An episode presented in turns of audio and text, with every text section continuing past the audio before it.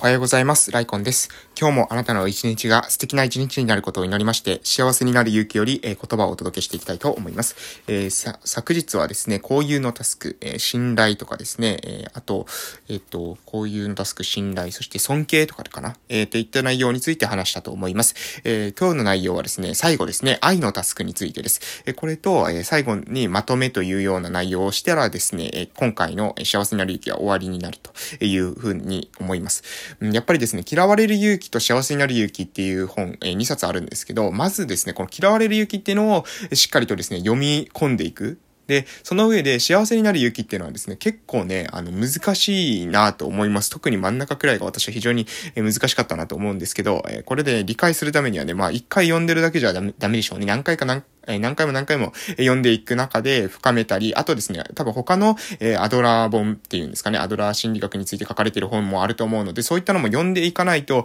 なかなかですね、いろんな側面から、え見ないとアドラー心理学っていうのは結構ね、あの、言葉ではなんかわかるような気がするんだけど、えー、実際にはですね、生活まで落とし込めてないっていうか、えー、非常にね、難しいなというふうに、えー、思いました。ということで、え今日もですね、やっていきましょう。今日はですね、え愛のタスクです。えでも、あの、なんですかね、皆さんが思ってるようなですね、なんか、うん、月9の、えー、とかですね、えー、なんかドラマの、えー、愛とはまたなんかちょっと違ったような内容になっておりますので、えー、お楽しみください。え、愛は落ちるものではないというのからまず始まります。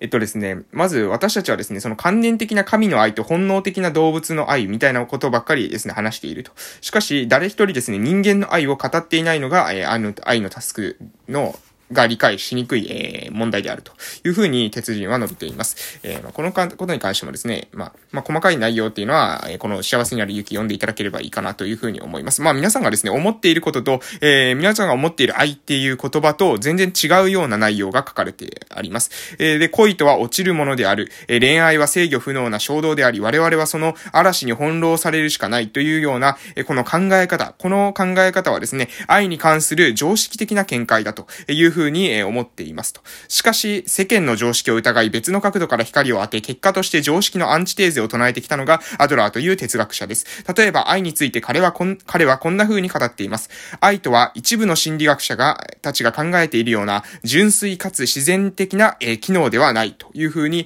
考えていたということです。え、で、人間にとっての愛は運命によって定められたものでもなければ自然発生的なものでもない。我々は愛に落ちるものではないというふうに考えていたということです。えじゃあ、愛というのはどういうものなのかというとですね、アドラーが考えていた愛というのは築き上げるものということで、落ちるだけの愛なら誰にもでもできます。そんなものは人生のタスクと呼ぶに値しない。意志の力によって何もないところから築き上げるものこそが、えー、築き上げるものだからこそ愛のタスクというのは、えー、困難だというふうに話しています。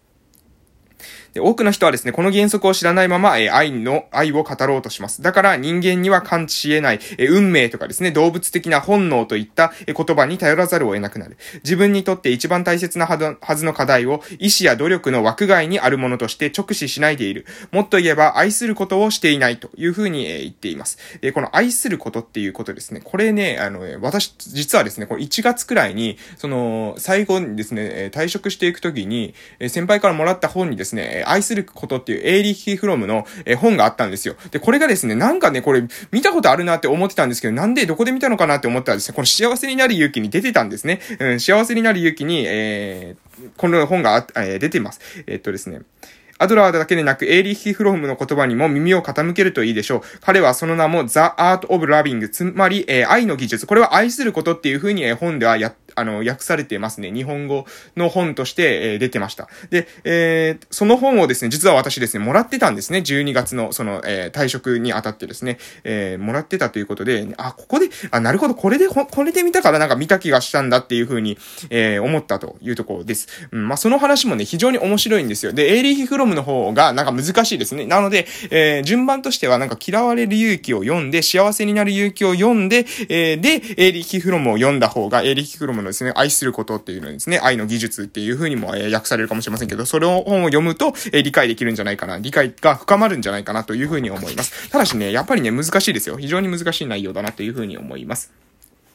で、私たちはですね、あの、愛される技術ばっかり学ぼうとしていると。しかしですね、愛する技術を学ぼうとしていないということが私たちの問題であると。要するに、えどうやったら愛される存在になるのか、えどうやったら、まあ、要するにモテテクみたいなんですね、あの、YouTube とかで見たらなんかいろんな人が言ってると思いますけど、モテるテクニックばっかり学んで、誰かからこう自分が愛される、えー、愛を受け取る、えー、目的、目、なんていうんですかね、愛を受け取る技術みたいなものばっかり勉強して、モテテクみたいなのばっかり勉強して、そうじゃなくて自分が主体的に愛することっていうことことに関しては学んでいないというのが、えー、っとですね、このエーリキュフロムとかアドラーの見解であるということです。うん。彼が一貫して解き続けたのは、能動的な愛の技術、すなわち他者を愛する技術、愛する技術って言ってるところがポイントなんですよ。私たちが愛になんか落ちる、え、一目惚れみたいな感じだったら技術とかいらないですよね。別にもう本能的になんか、あの、見た瞬間にピッと、あの、ピンと来たんだよとかビビビッと来たんだよみたいな感じですね。そういう人いますけど、そうじゃないっていう風にアドラーは言ってるんですね。愛というのは能動的で、え自分で主体的なこの取り組みなんだよと。能動的な取り組みなんだよという風に、え言っているということです。これがね、もう非常に、え面白いです。で、これですね、あ、この後にね、うーんとね、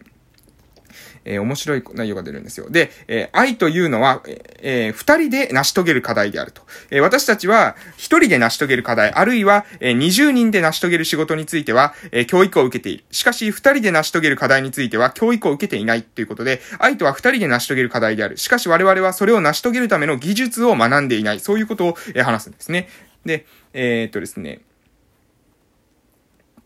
うんうん、えー、っと、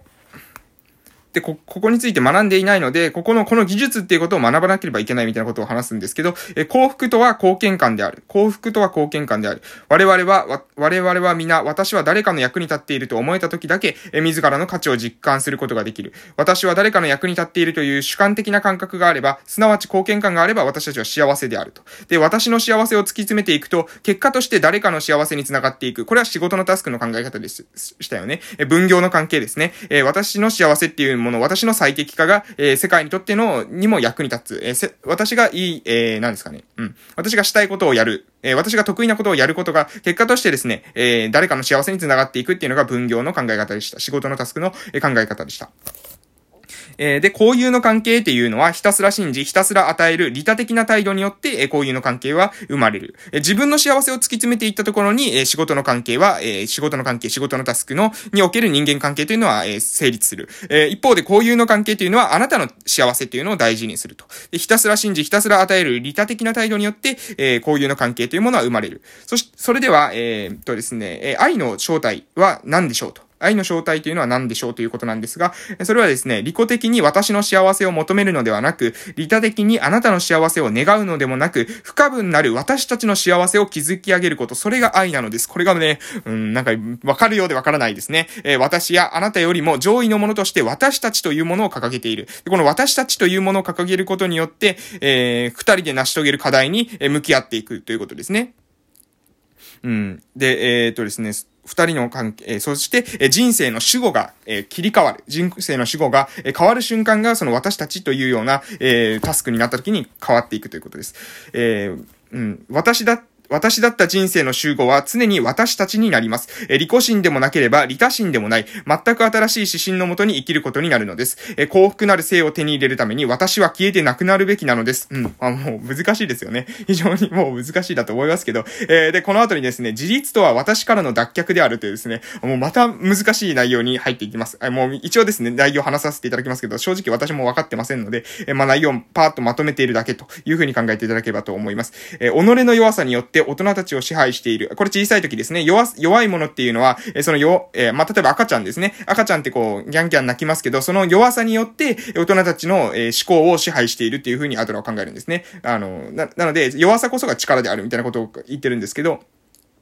えー、多くの大人たちもまた、えー、自分の弱さとか不幸、えー、傷、不遇なる環境、そしてトラウマを武器として他者をコントロールしようと目論みます。えまあ、これもね、ひどい、非常に、え鋭い言い方だなというふうに思いますけど、弱さっていうのは、え強さなんだっていうか、弱さによってですね、相手を、え征服しているんだというふうにアドラーは考えていたということです。いつまでも世界の中心に、え私たちは君臨することができない。世界と和解して、え自分は世界の一部なのだというふうに了解しなければならない。えそうすればですね、私たちがかな、あの、今まで話してきた、え自立という言葉が、の意味が見えてくるでしょうというふうに話しています。えー、なぜ教育の目標は自立なのか、どうしてアドラー心理学は教育を最重要課題の一つとして考えているのか、自立という言葉にはどんな意味が込められているのか、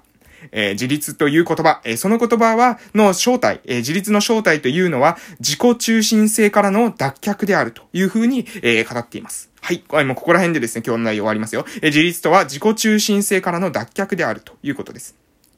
だからこそアドラーは共同体感覚のことをソーシャルインタレストという風に呼び、社会への関心、他者への関心という風に呼んだのです。我々は顔面なる、顔面なる、え自己中心性から抜け出し、世界の中心であることをやめなければならない。私から脱却しなければならない。甘やかされた子供時代のライフスタイルから脱却しなければならないということを、え話しています。人間は変わることができます。そのライフスタイルや、ライフスタイルを世界観や人生観を変えることができます。そして愛は私だった人生の主語を私たちにに変えます。え私は、我々は愛によって私から解放され、自立を果たし、本当の意味で世界を受け入れるのです。え、愛を知り、人生の主語が私たちに変わること。これは人生の新たなスタートです。たった二人から始まった私たちは、やがて共同体全体に、そして人類全体にまで、えその範囲を広げていくでしょう。それが、え共同体感覚なのですということを話していきます。えー、愛とかですね、自立とか共同体感覚っていうこの、え今までですね、出してきた重要だと思われていた言葉、これがですね、この愛のタスクってことをですね、しっかりと理解していくと、